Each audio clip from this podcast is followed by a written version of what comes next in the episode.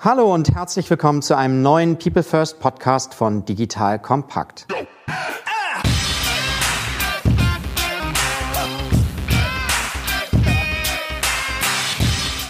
Mein Name ist Matthias Weigert und ich bin Geschäftsführer der Unternehmerschmiede. Die Unternehmerschmiede unterstützt Unternehmen dabei, digitale Innovationen erfolgreich umzusetzen, indem wir die richtigen Teams gewinnen und schmieden. Das heißt vor allem erfolgreich machen. Wenn dieses Thema auch für euch interessant ist, kommt gerne über LinkedIn direkt auf mich zu. In unserem Podcast People First geht es um das Thema Mensch in der digitalen Welt. Heute geht es um Zwilling, ein familiengeführtes Unternehmen, das jedem von uns ein Begriff sein sollte und von dem jede und jeder hoffentlich ein Produkt im Haushalt hat. Nach dieser Folge weißt du, wie sich ein traditionelles mittelständisches Familienunternehmen digital transformiert und sich gleichzeitig von der Produkt- zur Markt- und Kundenzentrierung wandelt. Zu Gast heute bei mir im Podcast ist Erich Schiffers, Vorstandsvorsitzender von Zwilling, der gleichzeitig auch verantwortlich für das Thema Digitalisierung ist. Lieber Erich, herzlich willkommen bei uns im Podcast. Ich grüße dich. Wir kennen uns aus gemeinsamen Projekten und deswegen würde ich mich freuen, wenn du dich dennoch noch einmal persönlich kurz vorstellst und danach das Unternehmen. Mein Name ist Erich Schiffers. Ich bin seit 17 Jahren im Vorstand von Zwilling, hatte vorher in einer amerikanischen Unternehmensberatung gearbeitet, lebe in Köln und wir haben in unserer 25-jährigen Ehe haben wir ein Meisterwerk geschaffen, eine Tochter, die jetzt in Düsseldorf Medizin studiert. Zum Unternehmen. Normalerweise fängt man ja immer mit dem Umsatz an. Ich fange jetzt mit den Mitarbeitern an. Wir sind 3300 hochmotivierte Mitarbeiter in über 20 Märkten dieser Welt. Von Japan, China, Vietnam, Indien bis Europa und Kanada und USA. Unsere Produkte sind nicht bloß Messer, wie viele meinen, sondern es gibt eine ganze Markenwelt innerhalb der modernen Wohnküche, die wir anbieten. Wir belegen die Bereiche Kochgeschirr, Pfannen und betreten jetzt auch künftig das Feld der elektrischen Küchenkleingeräte. Ihr Lieben, hier ist nochmal Joel von Digital Kompakt und mal ehrlich, Shopping, Musikstream, Filme anschauen, all das erledigen wir heute doch schon online. Nur Versicherungen sind irgendwie noch gefühlt in der digitalen Steinzeit. Wer weiß denn schon genau, ob die eigenen Versicherungen wirklich gut sind und auch der Preis stimmt? Viel Papierkram, jede Menge Kleingedrucktes, mehr als 500 Anbieter am Markt, da ist es doch ehrlich gesagt kein Wunder, dass angeblich zwei Drittel aller Deutschen unzufrieden mit ihrer Versicherungserfahrung sind. Unser Partner Clark ändert das, denn Clark ist ein deutsches Insurtech, mit dem man seine Versicherungen einfach und übersichtlich managen kann. Das Erfolgsrezept dahinter ist eine Kombination aus intelligentem Algorithmus und Expertenwissen, das beides in einer App vereint wird. Diese App und die dahinterliegende Technologie hat auch zahlreiche internationale Investoren überzeugt, denn die Series A und B waren jeweils rekordbrechend für europäische Insurtechs mit 13 Millionen und 35 Millionen Euro. Also ihr seht, ein potent finanziertes Unternehmen, was weiß, was es tut und weiter stark am Wachsen ist und seine Internationalisierung gerade voranbringt. Doch wie funktioniert das Ganze eigentlich? Du lädst dir die App runter, registrierst dich und gibst an, welche Versicherungen du bereits hast. Dann hast du sämtliche Details zu deinen bestehenden Verträgen übersichtlich digital und erhältst Hinweise, wie du deine Versicherungssituation verbessern kannst. Und all das kostenlos. Basierend auf deiner aktuellen Lebenssituation analysiert und vergleicht der Algorithmus also deine Situation und schlägt dir kontinuierlich Optimierungsmöglichkeiten und Sparpotenziale vor. Wenn du Hörer von Digital Kompakt bist und diesen Podcast unterstützen möchtest, dann spendiert dir Clark sogar noch einen 30 Euro Amazon-Gutschein. Einfach die Clark-App herunterladen oder direkt auf die Webseite gehen, bei der Registrierung den Gutscheincode Kompakt30 eingeben und du erhältst einen Gutschein, wenn du mindestens zwei Versicherungen bei Clark managst. Du findest das Ganze unter clark.de und wenn dir das jetzt alles zu schnell ging, kannst du einfach nochmal unten in den Shownotes den Gutscheincode und die Webseite finden, auch die Teilnahmebedingungen und wie immer findest du alles auch auf unserer Sponsorenseite unter digitalkompakt.de slash Sponsoren. Perfekt, du hast ja schon viel gesagt. Ihr habt viel Tradition, 280 Jahre im Rucksack sozusagen, in der, als Erfahrung auch. Jetzt wandelt sich ja aktuell sehr stark der Markt in Richtung Markt, kundenzentrierte Innovation. Das Thema Digitalisierung ist in aller Munde. Was bedeutet Digitalisierung für ein so traditionelles Familienunternehmen? Digitalisierung bedeutet vor allen Dingen umzudenken, dass wir die bisher erlernten Erfolgsfaktoren, die natürlich auch künftig weiterhin Gültigkeit haben, entscheidend ergänzen und teilweise dann auch neue Antworten finden.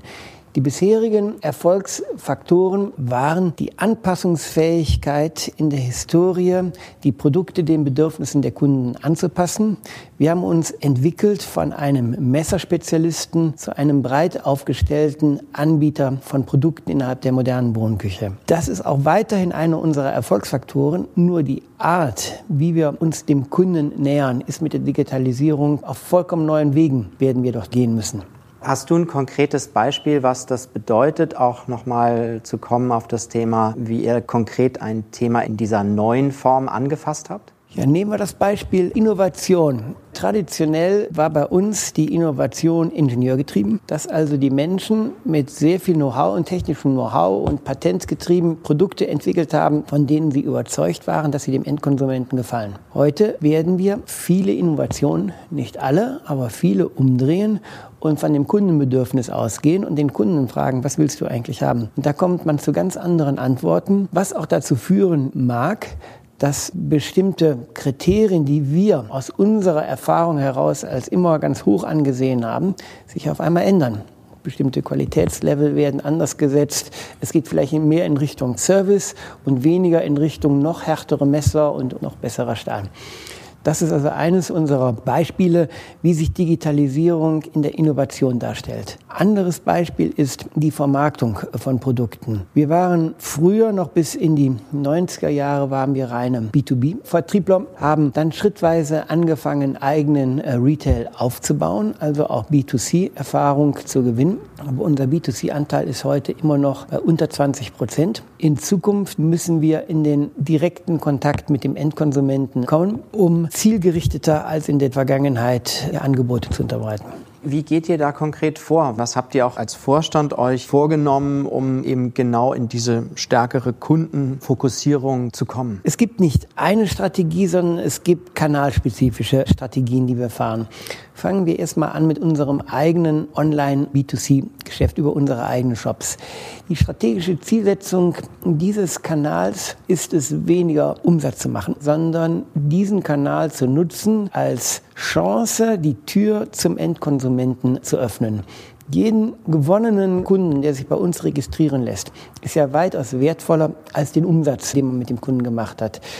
Also ist die Zielsetzung bei diesem Kanal, eine Kundenbeziehung aufzubauen, kundenbasiertes Wissen aufzubauen, um dieses Wissen dann zu transferieren in der Bespielung anderer Kanäle, in der Entwicklung eigener Produkte und Lösungen. Das war der Kanal Eigens Online. Der zweite wesentliche Kanal ist unsere Geschäft mit den Plattformen und den Online-Playern. Die nehmen heute einen Umsatzanteil von etwas unter 20 Prozent ein und dieser Umsatzanteil wird in den nächsten Jahren im zweistelligen Prozentbereich wird er wachsen. Und die Aufgabe dieses Kanals ist vor allen Dingen unser Wachstum zu generieren. Nur werden wir diesen Kanal nicht mit den gleichen Methoden bespielen oder zusammen Lösungen entwickeln, wie wir das mit den klassischen Vertriebspartnern aus den Warenhäusern oder aus den Großketten gemacht haben. Hier geht es um integrierte Lösungen, die über das Produkt hinausgehen. Da gibt es digitale Services, es gibt bestimmte Erfolgsfaktoren, die auf Amazon oder Tmall oder Tencent wichtig sind. Das klingt danach, dass ihr einmal den Wandel vollziehen wollt von Produktinnovation hin zu Markt- und Kundeninnovation. Das Ganze auch datengetrieben. Du hast schon verschiedene Regionen angesprochen, du hast verschiedene Kundengruppen angesprochen. Jetzt stelle ich mir das sehr schwierig vor, gerade wenn ihr auf den direkten Kunden zugehen wollt, über dann auch Datenmodelle sprecht. Welche Möglichkeiten erschließen sich jetzt auch für euch durch neue Technologien, noch fokussierter auf diese Kunden, die Endkunden am Ende zuzugehen und nicht beim Handel zu bleiben? Ja. Also der Kampf um den Endkunden, das ist ein sehr wettbewerbsintensiver und die Plattformen geben ungerne Kundenwissen raus.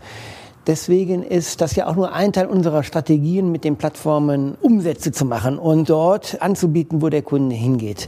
Wir hatten über den eigenen Online-Shop gesprochen, wo wir Kundenbeziehungen aufbauen. Auch der ist nur begrenzt. Deswegen haben wir noch einen dritten Kanal als digital relevant definiert. Das ist nämlich der traditionelle stationäre Handel. Der Anteil des digitalen Geschäftes des E-Commerce im stationären Handel geht weltweit in Richtung 10 Prozent. Das heißt, dass ein Händler nur noch 90 Prozent seiner Ware in dem Laden verkauft aber schon parallel entweder über die Marktplätze, über Marketplaces oder über einen, einen Online-Auftritt Waren vermarktet. Und hier sehen wir Chancen, in Kooperation mit dem stationären Handel Kundenbeziehungen aufzubauen und Win-Win-Situationen für beide zu generieren. Will bedeuten, dass wenn wir es schaffen, dem Handel weiterhin die Umsätze zu überlassen, wir aber gleichzeitig eine digitale Beziehung zum Endkonsumenten aufzubauen, beispielsweise durch Direktbelieferung an den Kunden oder durch Registrierung des Kunden bei uns und dadurch in Anspruchnahme von Services. Dann haben wir zwei Ziele erfüllt, nämlich zum einen das wichtige Standbein des stationären Handels weiter gestärkt, aber gleichzeitig unser digitales Wissen und unsere Basis der registrierten Kunden zu erhöhen. Vor dem Hintergrund jetzt auch, du hast den Handel nochmal erwähnt. Gibt es auch da den Win-Win nochmal abzubilden? Auch wie kann ich mir das konkreter vorstellen? Was ist der Mehrwert für Handel und gleichzeitig auch für euch? Wir dachten in diesem Herbst in den USA eine Testphase mit zehn Fachhändlern, die wir mit einer sogenannten Digital Wall beliefern. Diese Digital Wall ist weitaus mehr als nur ein Screen im Laden, wo über unsere Produkte tolle Filme und zusätzlicher Content gezeigt wird. Die Idee der Digital Wall ist, um den Screen herum drapiert, repräsentativ Kombinationssortimente gezeigt werden, der Handel gar nicht mehr das vollständige Sortiment führen muss, sondern den Repräsentanten nimmt. Der Verkäufer geht mit dem Repräsentanten und dem Kunden an diese Digital Wall, an den Screen, zeigt ihm den Hintergrund des Produktes, zeigt ihm Alternativen, andere Farben, andere Preise, whatever. Er zeigt ihm ein weitaus größeres Sortiment, als er eigentlich jemals selber geführt hat. Und jetzt kommt aber das dritte und entscheidende Modul. Wir bieten auch noch den Logistikservice an. Das das heißt, der Handel kann mit dem Kunden den Deal vor Ort machen, beispielsweise über Smartphone. Zwilling beliefert den Endkonsumenten auf Rechten des Handels. Das ist, glaube ich, ein sehr spannendes Thema. Da würde ich gerne noch mal mehr drauf eingehen. Ich habe es ja auch schon gesehen. Du hast es mir auch gezeigt hier in einem ersten Prototypen vielleicht. Bevor wir darauf kommen, wie das alles aufgebaut worden ist, ausgerichtet worden ist, vielleicht noch Fragen auch dazu nochmal. Das heißt, ihr baut damit ja auch ein Stück die Präsentation eurer Produkte im Handel um. Das heißt also auch greift ja in die Händlerstruktur somit ein. Ist es einfach oder sind das Herausforderungen, auch den Handel an der Stelle auf der digitalen Transformation mitzunehmen? Es ist eine Herausforderung. Es fängt erstmal an, selber ein Konzept zu entwickeln und auch die Investitionsbereitschaft voranzustellen, in eine solche denkbare Vertriebsform zu investieren. Wall entwickelt sich nicht von selber und vor allen Dingen eine B2C-Logistik muss aufgebaut werden, um überhaupt einen solchen Service liefern zu können. Das zweite ist natürlich der stationäre Handel, der in einer permanenten Selbstverteidigungsmodus ist und erstmal solche Sachen als weitere Competition ansieht. Dennoch haben wir, als wir das Konzept jetzt in Chicago auf der Messe vorgestellt haben, sehr schnell die Leute gewonnen. Die haben es kapiert. Die erkennen mittlerweile alle, dass der künftige Kunde ein Multichannel-Kunde ist, dass die Customer Journey über den Handel läuft, aber nicht unbedingt die Kaufentscheidungen immer im Handel getroffen werden. Und wenn er die Möglichkeit hat, dann aber in der Customer Journey quasi dann noch mal dran beteiligt zu sein, dann ist das für ihn eine Chance. Magst du uns noch verraten, aus welchem Grund ihr das gerade in den USA testet und nicht andere Regionen ausgewählt habt? Hier zum Beispiel eher in Europa. Der Retail ist noch innovativer in den USA. Und wir haben auch eine entsprechende Logistik schon aufgebaut und da ist auch ein entsprechendes Marktpotenzial hinter dieser Investition in die Logistik vorhanden. Dennoch glauben wir, dass wenn dieser Test sich als erfolgreich erweist, wir das auch weltweit ausrollen. Warum reden wir von einem Test?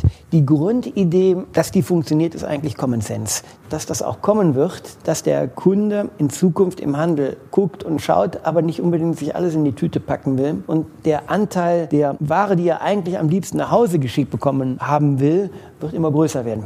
Also das ist Common Sense. Trotzdem ist es halt von der Idee in die Umsetzung, das weißt du ja selber aus vielen Projekten, da musst du wirklich gucken, wie triffst du den Kundenbedarf richtig und wo sind die Pain Points, die du jetzt irgendwie aufgebaut hast und die vielleicht eine gute Idee dann doch nicht leben lassen. Also das heißt in, an der Stelle auch nochmal sehr stark auf dann die beiden Kunden, ja einmal den Handel, aber auch den Endkunden genau. fokussiertes Konzept. Nochmal bevor wir auf die Organisation kommen, die das Ganze gebaut hat und die Menschen, die dahinter stehen, möchte ich auch nochmal deine doch sehr breite internationale Erfahrung auch nochmal nutzen, um vielleicht so ein bisschen unseren Hörern zu erklären, wie die Käuferverhalten auch anders sind. Du hast mir jetzt gerade gesagt, du bist in Vietnam gewesen, du bist kontinuierlich in Asien, in Indien, in Amerika, in Südamerika. Erkennst du Gemeinsamkeiten bezogen auf das Thema neuere digitale Produkte und was sind auch vielleicht Unterschiede nochmal von einzelnen Käuferschichten, Gruppen, die du so international auch vergleichen kannst, ja, als der Endkunde ist halt ein Mensch und das ist in allen Ländern der Welt das Gleiche. Trotzdem ist den Weg, den Menschen zu überzeugen, unterschiedlich. Also der zweite wesentliche Faktor ist die Kultur, kulturelle Unterschiede, die sich auch über andere Produkte definieren. Ein Produkt, was in USA läuft, heißt noch überhaupt nicht, dass genau das gleiche Produkt in China läuft oder in Europa. Und der dritte wesentliche Faktor neben, ich sag mal, Mensch und Kultur ist das digitale Ökosystem, weil es das haben wir ja gerade an dem Beispiel mit dem Handel gesehen, es ja gar nicht diese eins zu eins digitale Beziehung zwischen Endkunden und Markenlieferanten gibt, sondern da gibt es in dem Ökosystem ja auch noch Vertriebsstrukturen. Und wenn wir uns beispielsweise China angucken, ist das Ökosystem von Alibaba ein vollkommen anderes als das im Westen. Ihr Lieben, hier ist nochmal Joel von Digital Kompakt. Der Countdown zur Demexco läuft und bestimmt plant ihr alle schon fleißig eure zwei Messetage. Und ich habe mich mal ein bisschen umgehört, welche Themen in diesem Jahr besonders spannend sind. Und das Thema Kanäle und Plattform kommt eigentlich nie aus der Mode. Und ganz besondere Beachtung findet dieser Tage nämlich das Thema WhatsApp und Co. Speziell seit Mark Zuckerberg ja auf der F8 angekündigt hat, The Future is Private und damit eigentlich eine klare Richtung vorgibt. Der 1 zu 1 Chat über Messenger ist die Zukunft. Wenn ihr wissen wollt, wie genau ihr als Unternehmen WhatsApp und Co. auch nach nach dem Newsletter-Verbot ab dem 7. Dezember, by the way, nutzen könnt, dann solltet ihr das Expertenteam von Messenger People treffen. Die sind auch auf der Demexco und am besten verabredet ihr dort einen Termin mit den Jungs und Mädels. Oder auch ein ganz cooles Angebot. Messenger People bietet exklusive kostenlose 10-Minuten-Vorträge am Stand zu jeder vollen Stunde und das an beiden Messetagen. Ganz unverbindlich erhaltet ihr also in 10 Minuten geballtes Wissen zu Best Cases aus verschiedenen Branchen, speziellen Themen wie etwa der WhatsApp Business API oder wie man ganz einfach einen Chatbot selbst baut. So, all diese tollen Angebote zur Demexco findet ihr unter messengerpeople.com slash demexco und das gesamte Programm ist dort auch aufzufinden. Ihr könnt ganz einfach einen Termin machen mit Matthias, Diana oder einem der weiteren 13 Messenger-Experten. Also, wenn ihr auf der Demexco euch mit diesem Thema auseinandersetzen wollt, die Go-To-Adresse messengerpeople.com slash demexco. Wenn euch das zu schnell ging, findet ihr das Ganze wie immer auch in unseren Shownotes und auf digitalkompakt.de slash Sponsoren. Da steht alles noch einmal zusammengefasst.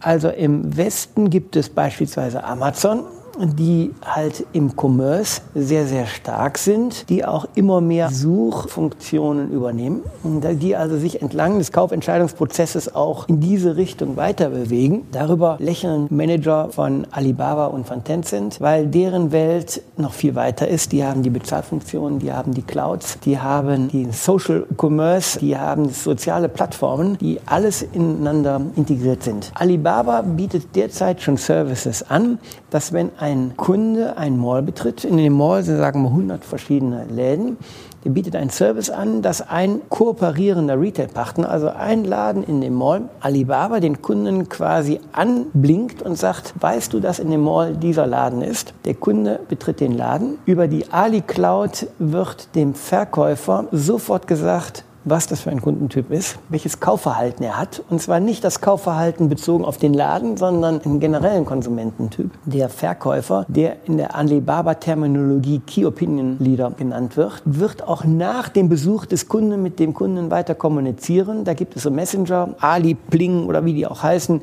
Funktionen, wo er mit dem Kunden kommunizieren kann. Zahlung aus einem System, also ein total integriertes Ökosystem.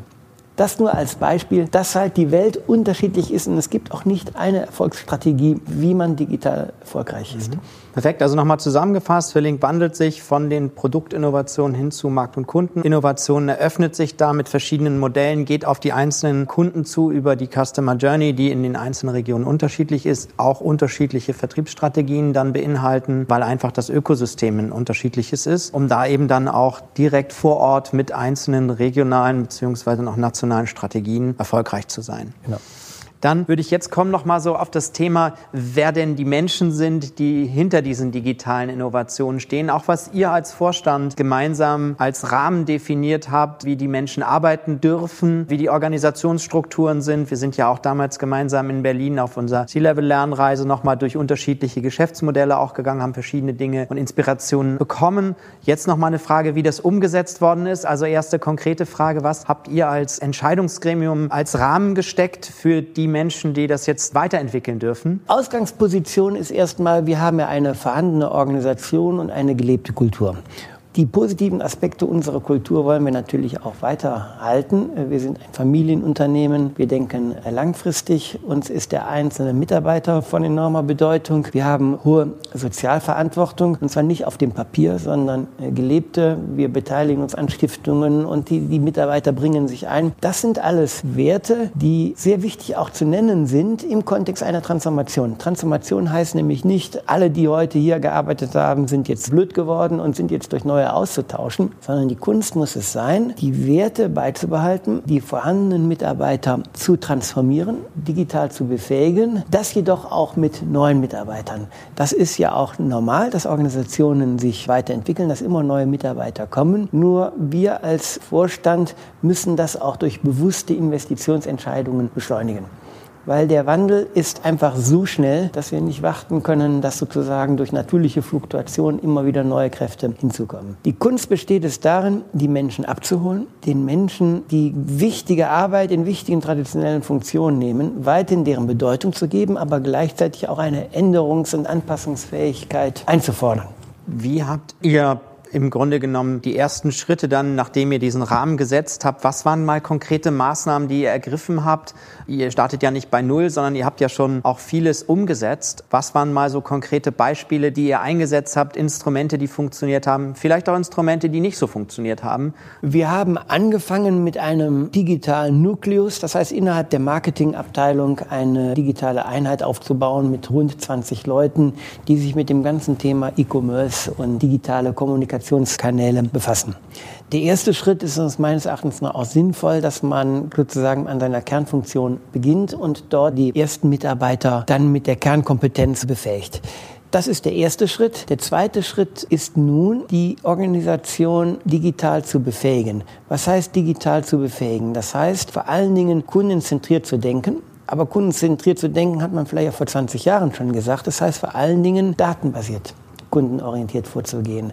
Also nicht immer nur das zu tun, was man glaubt, was der Kunde mag, das zu tun, wo man am meisten Erfahrung damit hatte, dass das der Kunde gerne mochte, sondern mit dem Kunden wirklich direkt zu kommunizieren und sich vor dem den Spiegel vorzuhalten. Diese Art der digitalen Befähigung geht natürlich über die Digital Unit von den 20 Leuten weit hinaus. Das geht bis in Qualität, bis in Fertigung, Einkauf, Produktentwicklung. Es geht die ganze Organisation. Für diesen Schritt haben wir auch ein symbolisches Zeichen gesetzt, ein digitalen Campus eröffnet. Sechs, auf 600 Quadratmetern bieten wir nicht nur Platz für diese digitalen Kernfunktionen, sondern der Campus wird auch ein Ort des Miteinander sein, wo wir neue Tools, neue Arten, sich an Problemen anzunähern, üben aber auch neue Art der Projektorganisation üben dass also Leute dann bereichsübergreifend zusammenkommen und mal ein Projekt anders und schneller, weniger formal, in einem ganz anderen Ambiente angehen, als wir es vorher gelernt haben. Also aus der Symbolik soll eine Bewusstseinsänderung kommen, ein Know-how-Transfer soll stattfinden und das ist sicherlich ein Prozess, der viele Jahre dauern wird. Das heißt konkret einmal die Kernorganisation weiterhin auch als Kernorganisation zu begreifen, die allerdings digitaler transformieren mit neuen Methoden, mit neuen Erkenntnissen, auch Erfahrungsaustausch und parallel den Digital Campus zu nutzen, um da auch diese Erfahrungen zu sammeln. Was sind andere Aufgaben, die ihr dem Digital Campus heute oder vielleicht auch zukünftig noch geben werdet? Wir haben sehr wohl vor, den Campus teilweise in Konkurrenz zu klassischen Methoden treten zu lassen. Ich mache das mal ein Beispiel. Man kann ja ein Produkt auf zwei verschiedene Wege kann man konstruieren. Das eine ist sehr kreativ. Man überlegt sich, wie hast du ein Produkt mit tollen Qualitätsfeatures und entwickelst das, fragst die Fachleute und hast dann am Ende wirklich eins, wo du auch wichtige Kernfunktionen erfüllst. Der andere Weg ist datenbasiert mit Analysetools, sich zu fragen, was läuft denn gerade gut? Welche Farben sind in, was hat der Wettbewerber derzeit an Erfolg vorzuweisen, mit welcher Lösung. Das ist ein ganz anderes Konzept und das ist auch im Widerspruch vielfach zu dem Stolz eines Innovationsmanagers. Das ist nämlich eigentlich eher ein MeToo-Ansatz, wo du ganz schnell kopieren musst und dann die Lösung bieten musst. Sowas wollen wir in Zukunft auch teilweise aus unterschiedlichen Einheiten dann steuern. Es wird nicht am Ende sein, dass wir nur diesen einen Weg gehen oder nur den anderen, aber das Komplementäre soll sich am Ende ergänzen. Natürlich mit der Zielsetzung, dass das irgendwann gar keine Frage mehr ist, in welcher Abteilung wo was stattfindet, sondern es ist ein gemeinsamer Erfolg, wird erzielt.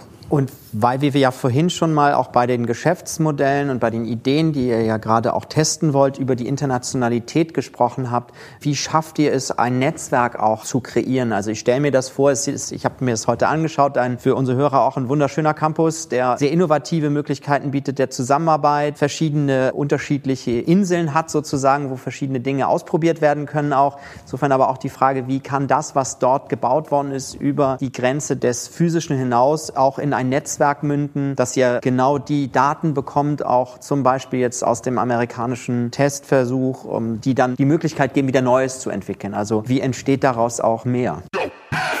Ihr Lieben, hier ist nochmal Joel von Digital Kompakt und an dieser Stelle möchte ich euch gerne unseren Partner Debt vorstellen. Debt ist nämlich eine Full-Service-Digitalagentur mit weltweit mehr als 1400 Angestellten und in Deutschland ist Debt nach dem Rebranding mehrerer Agenturen seit Anfang 2019 am Start. Das Team arbeitet an sechs Standorten für Kunden wie Otto, DB Schenker oder Nivea. Und jetzt aufpassen, Debt ist mit einem Stand auf der Demexco vertreten und würde die Messe sehr gerne nutzen, um mit euch ins Gespräch zu kommen. Unter anderem gibt es dort auf der Reinvent Stage am Debt-Stand nämlich verschiedene Talks und Panels und dort trefft ihr am ersten Messetag auch mich. Denn zusammen mit den beiden Geschäftsführern Jan und Oliver spreche ich über die aktuellen Herausforderungen der Branche und ihr Agenturmodell. Das Ganze findet am 11.09. um 14 Uhr statt. Da legen wir los wie die Feuerwehr. Also schaut vorbei, wenn ihr auf der Messe seid. Alle weiteren Infos zum Debt-Stand sowie zum Programm der Reinvent Stage findet ihr unter debtagency.de. Klickt dort einfach auf Events und dann auf die Mexco. Hier könnt ihr auch ganz einfach Termine vereinbaren. Vielleicht sehen wir uns ja dort, denn es gibt auch noch einen tollen Geheimtipp. Nicht nur, dass am 11.09. um 14 Uhr ein ganz toller Talk, nämlich meiner, passiert. Es gibt auch eine ganz tolle Standparty am Mittwoch. Die solltet ihr euch nicht entgehen lassen. Also vielleicht sehen wir uns ja bei Debt auf der Demexco.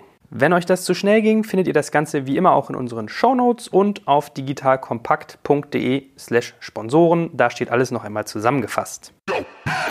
Wichtig ist, dass wir uns hier als eine globale Funktion verstehen, die wirklich, du nennst es Netzwerk, wir nennen es sozusagen traditionell voneinander lernen, miteinander austauschen. Das praktizieren wir heute schon, dass also sehr viele Treffen auch zwischen beispielsweise dem digitalen Team in den USA und dem hier im Headquarter stattfindet. Wir haben uns auch vorgenommen, enger jetzt mit dem chinesischen Team zusammenzuarbeiten, auch wenn die Rahmenbedingungen total anders sind. Wir glauben, dass wir aus China Ideen generieren werden, die vielleicht erst in ein paar Jahren in Deutschland umzusetzen sind und das gegenseitig voneinander lernen, das ist vernünftig. Es ist aber nicht so, dass wir beispielsweise immer nur alles von Amerika oder von China abkupfern, die einfach weiter sind im E-Commerce. Im Headquarter wurde ein Product Registration Tool entwickelt, wo der Kunde direkt per QR-Code am Produkt mit minimalen Schnittstellen, mit minimalem Aufwand, aber sehr guten Conversion Rate sich registrieren lässt. Das findet auf einmal Amerika und China und den Rest der Welt sehr gut, dass wir das global ausrollen wollen. Das heißt, ich habe eben auch schon so ein bisschen im Nebensatz rausgehört, es gibt noch auch andere digitale Teams in den Regionen. Wie seid ihr da vorgegangen, um das zu entwickeln? Ist das dezentral von dem lokalen, regionalen Management aufgebaut oder habt ihr das auch aus einer Konzernzentrale angeschoben? Wie war da der Weg und wie viele dieser Teams gibt es? Wir haben weltweit drei Kompetenzzentren digital hier im Headquarter, eins in New York und eins in Shanghai.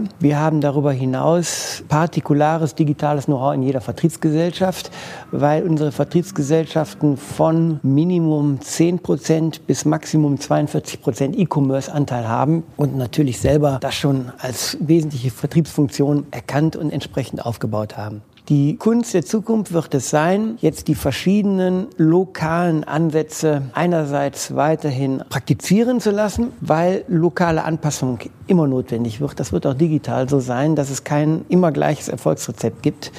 Zum Zweiten jedoch gewisse Leitplanken und auch gewissen Erfahrungsaustausch global zu ermöglichen. Und das ist sicherlich eine Herausforderung in der Zukunft, die wir auch entsprechend organisieren müssen. Von den einzelnen Erfahrungen, die ihr da sammelt, die bündelt ihr dann schon zentral an einer Stelle oder sind das im Moment noch sehr dezentral gesammelte Kundenbedürfnisse beispielsweise und dann auf die Lösung angewandte Daten? Oder ist das Ziel schon daraus, eine gesamte Einheit zu entwickeln, um eben auch noch schneller vorgehen zu können? Bestimmte Aktivitäten muss man zentralisieren, wie beispielsweise Infrastrukturen, Software. Da kann man nicht jedes Land irgendwo eine eigene Lösung sich basteln lassen und auch bestimmte, ich sag mal, Governance-Strukturen. Darüber hinaus ist natürlich innerhalb dessen sammeln die Menschen oder unsere Organisation derzeit unterschiedliche Erfahrungen und Performance-Indikatoren auch für bestimmte Aktivitäten, die sie machen. Das lässt sich bisher nur durch einen gegenseitigen Lernprozess, einen Austausch, gemeinsame Wissensplattformen anlegen. Aber wir, wir haben jetzt keinen zentralen Menschen, der wirklich alles überprüft und kontrolliert und global beispielsweise die beste Social-Media-Aktivität dann vorgibt. Okay, also nochmal da auch wieder zusammengefasst. Ihr habt erste ganz konkrete Projekte auch schon umgesetzt im Digitalbereich, habt eine Organisationsstruktur geschaffen, habt auch Räumlichkeiten geschaffen, die nicht in Berlin, München oder Düsseldorf sind, sondern hier wirklich am Standort um eben auch auf dieser Fläche erste Tests zu machen, habt ein Team installiert und einen Erfahrungsaustausch sichergestellt mit anderen Regionen, um dann eben auch daraus jetzt zukünftig zu überlegen, was kann zentralisiert werden, was kann und muss auch lokal bleiben. Bei der Auswahl der Personen, die jetzt auch in diesen Projekten arbeiten, gibt es Dinge, auf die du besonders geachtet hast, auch aus einer Struktur heraus, dass du ja auch immer noch für die Kernorganisation verantwortlich bist? Zum einen mussten wir auch in der Personalabteilung unseren unseren Ansatz ändern. Wir sind ein sehr attraktives Unternehmen, nicht umsonst bei Kunununu 2017 als bestes Unternehmen unter 6200 Unternehmen unserer Art ausgewählt worden. Der Stolz auf die eigenes Unternehmen und die Stärke und die Bedeutung reicht alleine nicht mehr aus. Der Denkwandel ist, du musst dich auf deine Leute, die, die dich bei dir bewerben, einstellen und du musst dich fragen, wie kann ich denen gefallen? Du musst neue Wege gehen. Beispielsweise machen wir einen Großteil unserer HR-Rekrutierungsaktivitäten lassen wir durch unsere eigenen Mitarbeiter machen. Wir haben einen eigenen Blog, einen eigenen Instagram-Auftritt geschaffen, wo unsere Mitarbeiter über diese digitalen Medien erzählen, warum es denen bei Zwilling gut geht und warum es bei denen gefällt. Und diese Blogs sind nicht von irgendwelchen Profis gemacht worden, sondern das haben sich die Azubis selber gemacht. Wir haben denen eine Kamera, eine Drohne, ein bisschen Schulung zur Verfügung gestellt und dann haben die das selber gemacht. Wir müssen versuchen, dem Kandidaten zu gefallen. Dann haben wir auch bestimmte Auswahlkriterien. Sehr, sehr wichtig ist ein Wertekonsens. Die Leute müssen also unsere Werte teilen. Wir können keine Einzelkämpfer gebrauchen, sondern Menschen, die sich einem Team einer gemeinsamen Sache verschreiben. Wir müssen mehr Diversität akzeptieren. Merkt man schon am Äußeren. Die neuen Mitarbeiter kommen ganz anders gekleidet rein und haben auch andere Ansprüche an das Leben neben der Arbeit. Und wir versuchen, einige Aspekte dieser Ansprüche zu erfüllen. Beispielsweise haben wir einen eigenen Betriebskindergarten. Wir investieren in gutes Essen, Kantine und Wohlfühlen. Wo wir sicherlich noch weiteren Anpassungsbedarf haben, ist wirklich Toleranz gegenüber ganz anderem Denken. Gegenüber einem jungen Menschen, der dir dann sagt, alles das, was du bis jetzt gemacht hast, ist scheiße. Und ich habe eine ganz neue Idee. Statt den sozusagen in die Ecke zu drücken und sagen, sag mal, was fällt dir eigentlich ein? Dessen Meinung zu akzeptieren, die ernst zu nehmen und daraus was zu ziehen. Das ist sicherlich was, wo die ganze Organisation noch lernen muss. Und das beginnt mit den Chefs, die sozusagen das vorleben und da Zeichen setzen und sagen, das ist die Kultur, die wir heute haben wollen. Das ist, glaube ich, ganz spannend, auch weil das ja auch ganz unterschiedliche Profile sind, wahrscheinlich auch unterschiedliche berufliche Erfahrungen, die mitgebracht werden. Akademische Ausbildung, ja, nein. Das sind ja auch immer so Fragen, die uns gestellt werden und wir sagen, es geht ja darum, die Mehrwerte herauszuarbeiten, gerade in der digitalen Welt nicht auf das zu schauen, was die Leute in der Ausbildung hatten, sondern das, was sie tatsächlich erlebt und umgesetzt haben, auch bewusst andersdenkend sind. Rebellisch an der Stelle ist vielleicht auch ein schönes Wort. Wie schafft ihr das, eine Mischung herzustellen, auch zwischen, du sagst, den Mitarbeiterinnen und Mitarbeitern, die schon da sind, die, die jetzt neu auch dazukommen? Gibt es da irgendein paar Tipps, Tricks, die ihr anwendet, um daraus auch eine gute Mischung zu machen, die dann zukünftig auch genau diese Produktinnovationen noch viel, viel stärker und schneller, vielleicht auch eher im Startup-Modus entwickeln, wie ihr die Teams zusammengesetzt gesetzt habt? Den Tipp, den ich derzeit mir selber gebe, ist, immer weiter die Kommunikation zu verstärken, immer weiter gemeinsame Erfolge zu erzielen, kleine Erfolge, die Erfolge wiederum dann zu kommunizieren und die Erkenntnis auszubreiten, dass das dann am Ende ein gemeinsamer Erfolg ist. Das hört sich schlagwortartig an, aber ich glaube, da ist man nie am Ende. Es gibt starke Vorbehalte zwischen der alten und der neuen Welt. Wir merken ja auch viele traditionelle Funktionen müssen wir einfach notgedrungen abbauen, weil wir gleichzeitig auch in andere Funktionen investieren. Da entsteht Konkurrenzgefühl und das kann man nur durch ganz, ganz intensive Kommunikation und gemeinsame Erfolge kann man das überbrücken. Perfekt, dann würde ich jetzt abschließend gern noch mal, bevor wir noch auf so drei kurze Fragen kommen, noch mal eine Frage zu der jetzt neu geschaffenen im Digitalcampus stellen. Die Menschen, die da jetzt schon arbeiten im Team, arbeiten die da zu 100 Prozent in ihrer Kapazität oder haben die auch immer noch Aufgaben in der Stammorganisation? Noch zu 100 Prozent, aber erklärtes Ziel ist, dass immer mehr Projekte übergreifend äh, stattfinden und nicht, dass die traditionellen zu den digitalen alleine gehen, auch umgekehrt. Und wir können uns auch sehr gut vorstellen, dass wir Jobs auch rotieren lassen, nicht nur als ein Teil der Ausbildung von dualen Studenten. Wir arbeiten mit sehr vielen zusammen, quasi das Durchlaufen verschiedener Abteilungen ist, sondern dass wir auch den Menschen Möglichkeiten geben, beispielsweise mal ein junger, begabter Buchhalter, dessen Hobby einfach ist, am Computer zu arbeiten oder zu programmieren,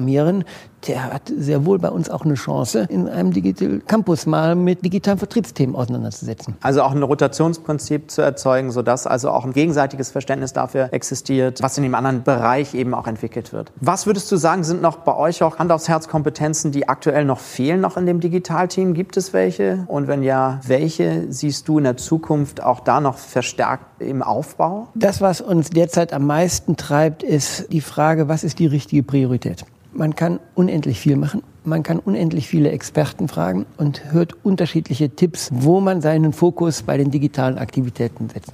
Das heißt, dass Prioritätenbildung und auch Depriorisierung von Sachen, die man vorher für wichtig hält, das ist eine Managementaufgabe, der wir uns noch mehr widmen müssen und das ist auch eine Dauerbaustelle. Wenn es jetzt um einzelne Funktionen geht, sind wir ja am Anfang des Aufbaus einer echten Kundenbeziehung. Das heißt, wirklich Customer Relationship Management geht ja darüber hinaus, jetzt Kunden zur Registrierung zu bewegen oder denen eine E-Mail zu schreiben, sondern den Kunden quasi in dein Haus einzuladen und dort gemeinsam was zu gestalten.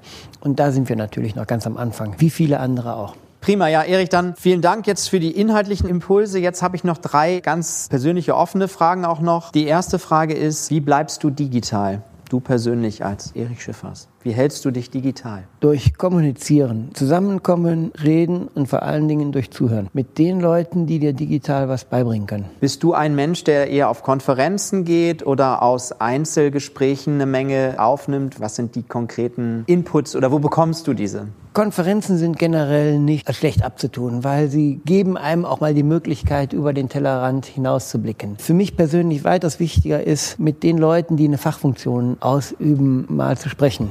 Also beispielsweise hat jetzt in der Vorstandssitzung eine junge Dame, die wir als Rezensionsmanagerin für Amazon eingestellt haben, uns gezeigt, was sie im letzten halben Jahr gemacht hat, wie sie mit Hilfe von Market Intelligence Tools Sachen herausgefunden hat. Und wir haben also alle gestaunt. Und der Austausch von Detailwissen führt dazu, dass man auf einmal ganz anders denkt.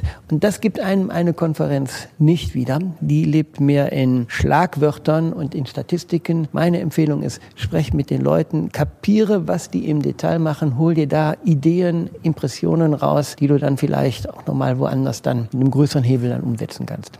Perfekt. Dann die zweite Frage nochmal eben auch ein bisschen breiter. Neben dem direkten Austausch gibt es noch andere Quellen, wie du dich informierst? Derzeit ist es sehr wichtig, ein Gefühl dafür zu bekommen, wie die Zukunft sein wird, wie sich Trends entwickeln. Weniger als je zuvor kann man sich auf sein eigenes Bauchgefühl oder ein bisschen FAZ und Handelsblattlektüre verlassen, sondern muss wirklich untersuchen, welche Wirtschaftsform, welcher Vertriebskanal, welches Land, welche Branche derzeit wie weit ist und was hat das für uns uns zu sagen Wo ist der Disruptor von morgen? Was sind Trends, auf die wir steigen müssen? Das heißt, man muss sich schon sehr damit beschäftigen, wie Leute ihr Wissen sozusagen auch preisgeben und das für sich dann übersetzen. Und das sind dann eben auch Informationsquellen, die du nutzt, um dich entsprechend abseits der normalen Medien noch weiter aufzuschlauen. Ja. Perfekt, dann die letzte Frage. Wie können unsere Hörer mit dir in Kontakt treten, mit Zwilling in Kontakt treten? Was gibt es für Wege? Also zunächst einmal kann man die Welt von Zwilling in unseren nahezu 500 Shops weltweit kennenlernen, die weitaus mehr über uns erzählt als nur ein Quadratmeter in einem Warenhaus. Ihr könnt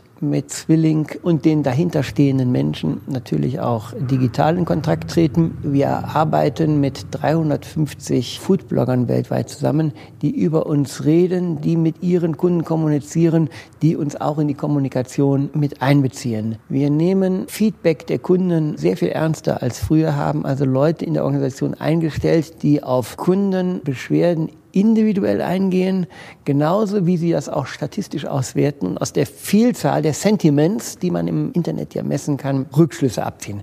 Das heißt also, die Kommunikation mit dem Kunden findet bei uns immer mehr direkt und auch indirekt statt. Und wo finde ich dich ganz konkret? Kann ich dir eine E-Mail schreiben einfach oder an Zwilling eine E-Mail schreiben? Ja, ich bin sehr an Kontakt interessiert, wenn es nicht bloß nur darum geht, eine Leistung, einen Service an uns zu verkaufen, sondern beispielsweise, wenn ihr Interesse habt, für Zwilling zu arbeiten. Ich sage euch zu, wenn ihr mich direkt anschreibt unter e.schiffers.zwilling.com, werde ich auch diese E-Mail weiterleiten. Oder wenn ihr direkte Fragen habt als Kunden oder als generell an Zwilling Interessierte, werdet ihr eine Antwort bekommen. Perfekt. Vielen Dank für das Gespräch, Erich. So, liebe Hörer, für heute sind wir schon wieder am Ende unseres Podcasts angelangt. Wenn euch das Thema aber noch weiter interessiert, habt ihr die Möglichkeit, euch auf Patreon extra lange Podcasts von uns zu besorgen. Also quasi jeweils einen Director's Cut, der noch einmal 10 bis 20 Prozent länger ist und dementsprechend mehr Inhalt bietet. Patreon schreibt sich wieder Patron, nur mit E dazwischen, also Patreon. Und unter patreon.com slash dekompakt könnt ihr euch für monatlich ein paar Taler besagte extra lange Podcasts klicken. Dort ist dann übrigens auch keine Werbung enthalten, sondern diese wird ans Ende geschnitten und auch sonst kommt ihr in den Genuss unterschiedlicher Extra-Inhalte wie unser Recherchematerial, die Teilnahme an all unseren Gewinnspielen und, und, und. Uns freut es natürlich sehr, wenn wir euch für diese Bonusinhalte begeistern können. Ansonsten vielen Dank fürs Zuhören und auf bald.